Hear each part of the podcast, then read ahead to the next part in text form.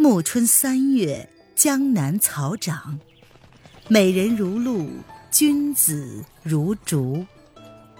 欢迎收听《青崖白鹿记》，作者沈英英，演播微凉，后期制作艾兰。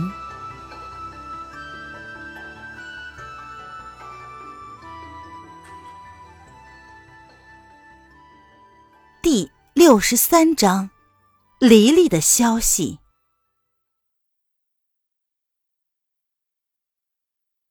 沈轩在钱塘放走季如兰之后，暗中托周采薇给娄迪飞带信。周采薇匆匆回到庐山，将消息告诉娄迪飞。娄迪飞匆忙起身赶往钱塘，偏生与沈轩错身而过。娄迪飞索性追到了葫芦湾。经年不见。一对好友说不完的沧桑。沈轩提起荒岛上的旧事，娄迪飞说：“啊，那座荒岛是巫山宗关押叛徒的地方。当年家父被巫山老祖任风潮驱逐，我就跟着他在岛上生长到七八岁。家父觉得这样下去不行，就求了前来巡视的小师叔，将我带回陆地上，不拘哪一个武林名门，将我送去寄养。”呃，送去庐山，原来是你小师叔选定的。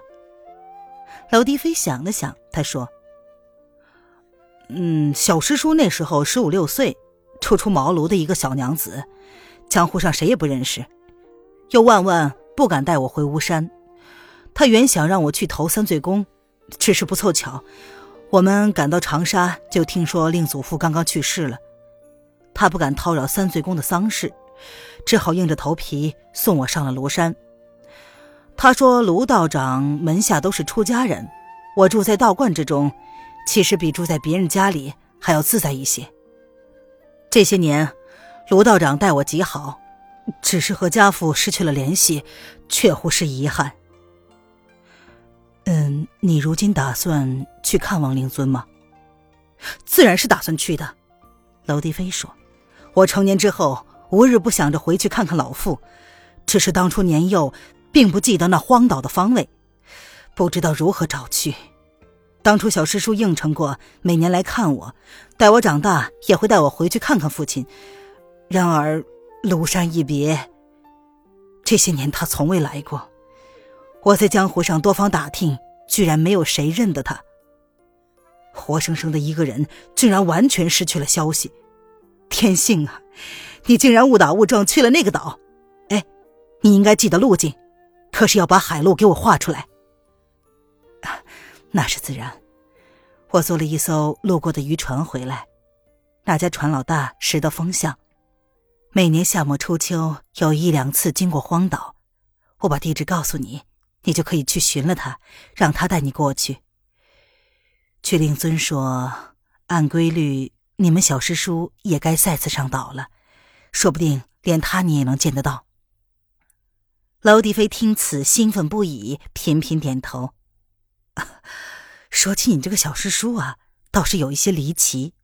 沈轩又道：“据令尊讲，你的小师叔带走你之后，忽然失去了记忆，等他再去荒岛看令尊的时候，已经连他自己的性命都忘却了，当然也就记不得你的事情了。”令尊也是无可奈何，他只能盼望着你自己能找回去。竟然是这样，会有人连名字都忘了？娄底飞苦笑着说：“ 我当时就是个傻小子，整天只知道小师叔长，小师叔短的，也没有问过他名字，只是依稀记得我们半路上去过他的一个亲戚家。”他的亲戚管他叫燕娘子。燕娘子听见一个“燕”字，沈轩一怔。这就对了。什么对了？娄迪飞不解了。我舅舅说过，他有个复姓谭台的师弟，早年去世了。这个人有个妹妹叫嫣然。沈轩接着说：“记得令尊曾经提过，你那个小师叔也是复姓谭台。谭台这个姓很少见，我疑心他们是同族。如今看来，谭台师叔的妹妹和你那个小师叔，竟然就是同一个人。谭台树人的妹妹，庄道人的师妹，娄迪飞的小师叔。镜湖上神秘的白衣人，原来就是黎黎的姑姑。她还活在这个世界上，可是，却忘去了过去的所有。沈轩笑着说：“我治过此失忆症，又配了一些治疗此症的药丸。你此番上岛，带上一些给你小师叔。虽然是偏方，万一有用呢？”南国立秋以后，依然烈日炎炎，暑热难当。正午的骄阳把人们都赶到水井边纳凉了。街道上没有几个人。黑瘦的小贩守着一堆堆木瓜，懒洋洋的摇着大蒲扇。不过天气再炎热，也不如沈轩的心情热切。人在地上一步一步的走。心却不知飞到了天边的哪一个角落。可是，广州并不大，这几天来他已经走遍了每一个可能的地方，都没有他的半点消息。难道说，他并没有来过？几天前，娄迪飞托人捎回了一句话：“蒋娘子在广州。”听到这个，沈轩几乎要昏厥过去。再要追问情由，来人却是说不清楚。直到有人在闽州上岸，匆匆的寻人带信，不料写好的书信却被海水打湿了，只得先传个口信回来。三转两转，就剩了这么一句话。沈轩的脑子里再也不能停止如潮水一般的思念。李丽，她真的还活着？怎么可能呢？难道真的是上天垂怜，发生了奇迹，将无药可解的尸毒一扫而空了？可是他既然活着，为什么这么久都不来找自己呢？可是现在，人海茫茫，却不知道黎黎她在哪里。沈勋的心里泛起了一种难言的恐惧。从前。当他是死了，绝望一掷如斯，还可以承受；倘若明明知道他尚在人间，却只是万里云罗，蓬山无路，那可如何是好呢？想来想去，没个了然，心还不累，腿也累了。路边的酒肆半垂着门帘，沈轩踱了进去，要一杯水酒喝。这间五凤居很大，装潢精雅，想来是城中有名的字号。中午客人不多，只有几个老者半眯着眼睛，一边剥荔枝龙眼，一边用难懂的俚语闲聊。门口坐着三四个喝酒的客人，衣饰十分的华丽。沈轩进门的时候，依稀觉得他们在打量自己。一杯酒未尽。一个串座卖茶点的过来献殷勤，他打着古怪生硬的官话：“ 嘿，客官，你是外地人吧？尝尝我们岭南的荔枝，很不错的。岭南的荔枝是很不错，一个个圆如硕珠，鲜红欲滴。不过沈轩不想要，他摆了摆手。这卖荔枝的不甘心，他继续游说道。”客官，你还不知晓吧？当年杨贵妃吃的荔枝，就是我们这里长的。一骑红尘妃子笑，无人知是荔枝来。荔枝要吃鲜，皇帝用快马运到长安城，可也不如我这篮子里的好啊。沈轩微感诧异，怎么广州一个卖荔枝的也满嘴诗文呢？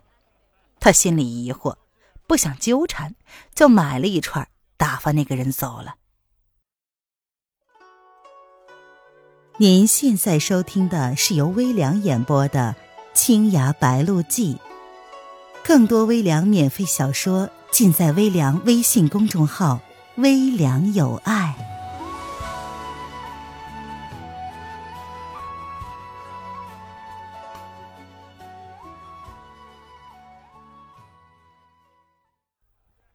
每年到了这个时候，满城的荔枝都没人要，哎，也是难为了这些小贩儿。为了卖几串出去，连唐诗都背上了。门口一个绿衣书生端着茶杯，摇头晃脑的踱了过来。你们北方人不懂，我说这荔枝啊，一定是昨天摘下来的，不新鲜。不信，我剥一个给你看看。这荔枝怎么才叫新鲜呢？沈轩倒是也好奇，遂看着他剥开一个。另一个黄衣人也过来凑热闹，却是道：“哎，这么热的天吃什么荔枝啊？不怕上火吗？还是喝几杯好茶消消暑气啦。”那个绿衣书生也不理他，自顾自的讲着他的荔枝。黄衣人摇着脑袋笑着，忽然。迎面一口茶水向沈轩喷了过来，沈轩顿时觉得头昏脑胀，他喝道：“干什么？”接着又是一口茶水扑面喷来，沈轩觉得天旋地转，一掌劈出，怒道：“何人下药？”那两个人早已经避了开去，沈轩一掌未尽，人就晕倒了，也不知昏迷了多久。沈轩悠然醒转，只觉得兰麝幽香一缕缕的直沁人的骨髓。他睁开眼睛一看，自己竟然是躺在鸳枕绣褥之间。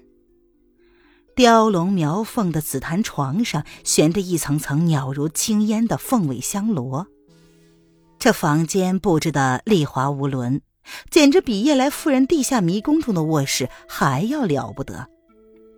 珠帘半挂，银屏微掩，妆台上凌乱的摆着辟尘犀角、玉如意和一些奇奇怪怪的物事。宝镜折射着奇幻的光芒。博山炉中燃着沉水香，不觉地吐出醉魂酥骨的气息。沈轩翻身欲起，但是觉得四肢瘫软无力，他心想。自己和药打了一辈子交道，今天神思不定，居然阴沟里翻了船。他的内功已经很好了，寻常的毒药奈何不了。那茶水中的迷药怎么这么厉害呢？他躺着不动，做起吐纳功夫来。过了一阵儿，渐渐的血脉通畅，恢复如常。这时，房中进来两个宫中的女郎，沈轩闭目不动。其中一个女郎说：“哎呦，真是一个俊俏的小郎呀。”另一个道：“还是不如前天来的那一个，可惜那一个自己把自己的脸给划破了。我看不见的，说不定各有各的味道。哎，你喜欢他吗？这种话也敢说？要是叫世忠知道了。”这两个女郎走远了。沈轩只觉得猜不透这是什么古怪，一摸身上，发现一应物件都在，只是佩剑丢了，顿时心急起来。这洗凡剑对他有非同寻常的意义，丢了那可就麻烦了。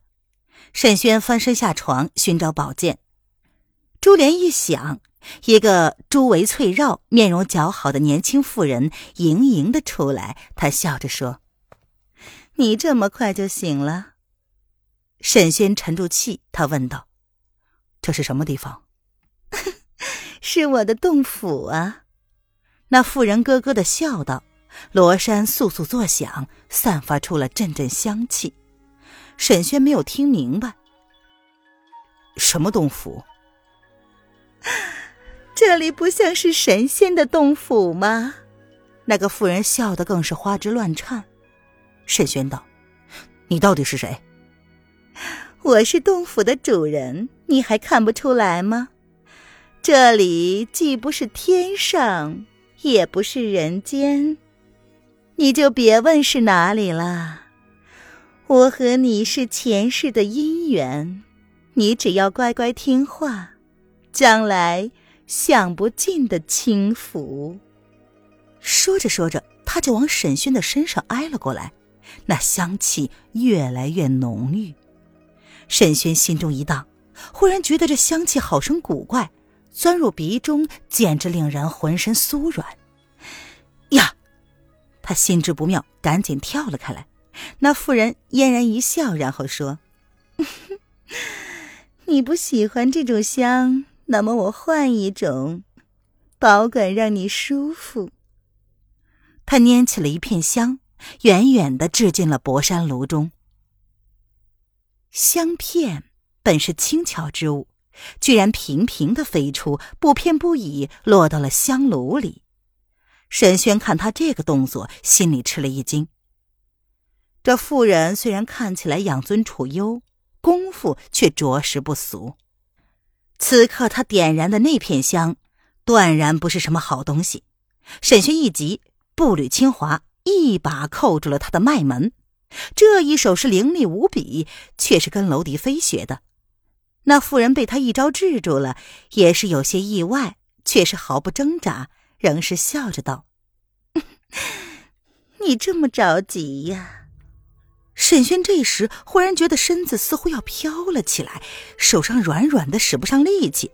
那香才燃了一点儿，就已经这般的厉害。他是满头大汗，眼前那张千娇百媚的脸也变得朦胧起来。好在此时他心里尚有一线光明，他拼命的咬了咬舌头。忽然一道白光从袖中拉出，霹雳一样把香炉打翻在了地上。那是蒋灵前留下的雪白飞翎，沈轩一直收藏在身边。那些女子搜走了他的洗凡剑，却没有想到白翎也是兵刃。沈轩情急之下使将出来，倒是将那妇人吓了一跳，以为是什么妖术，一下子坐在了地上。香灰泼了一地，沈轩抓过来一把撒向那个妇人，拔腿就离开了这个屋子。他心里暗叫好险。倘若再迟一刻，他可就难免要做那妇人的俘虏了。不过，用香灰泼人也不算是正人君子的手段。院子里早已经满满的站了一圈的武士，每一个人的手里都拿着长矛，每一只长矛都指向了沈轩。沈轩迅速的盘算了一番，倘若凭轻功逃出去，想来是不难的。但他视若性命的宝剑不免落入了奸人之手，何况他不明不白被弄到这里来受人摆布，一走了之也是不甘心的。看来今晚是免不了一场恶战了。你还想跑吗？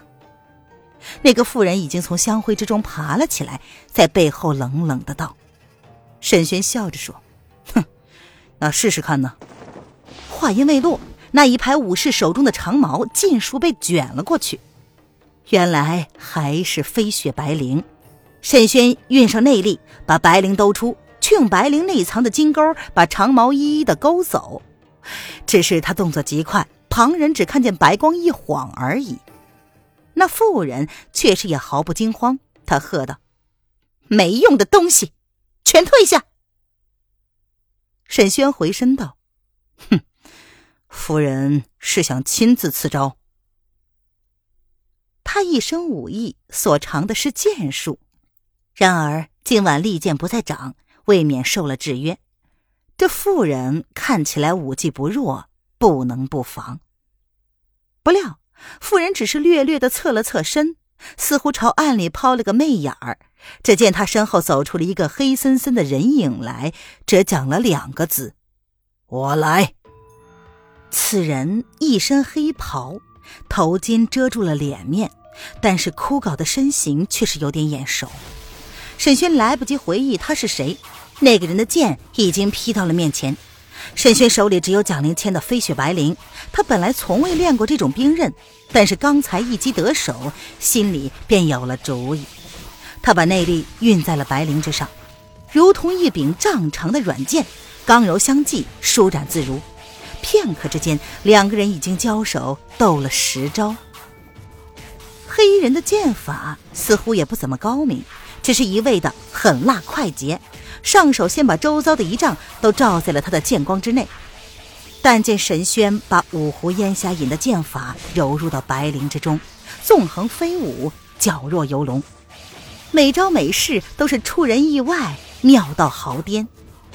柔软的白绫正成了利剑的克星，结果黑衣人的圈子越斗越小，到了十招之外，已经缩到七尺以内，被长长的白绫紧紧的裹住。一柄长剑竟是被沈轩牵制的，只有招架之功，渐渐的连招数也递不出去，剑气消藏，黯然无光。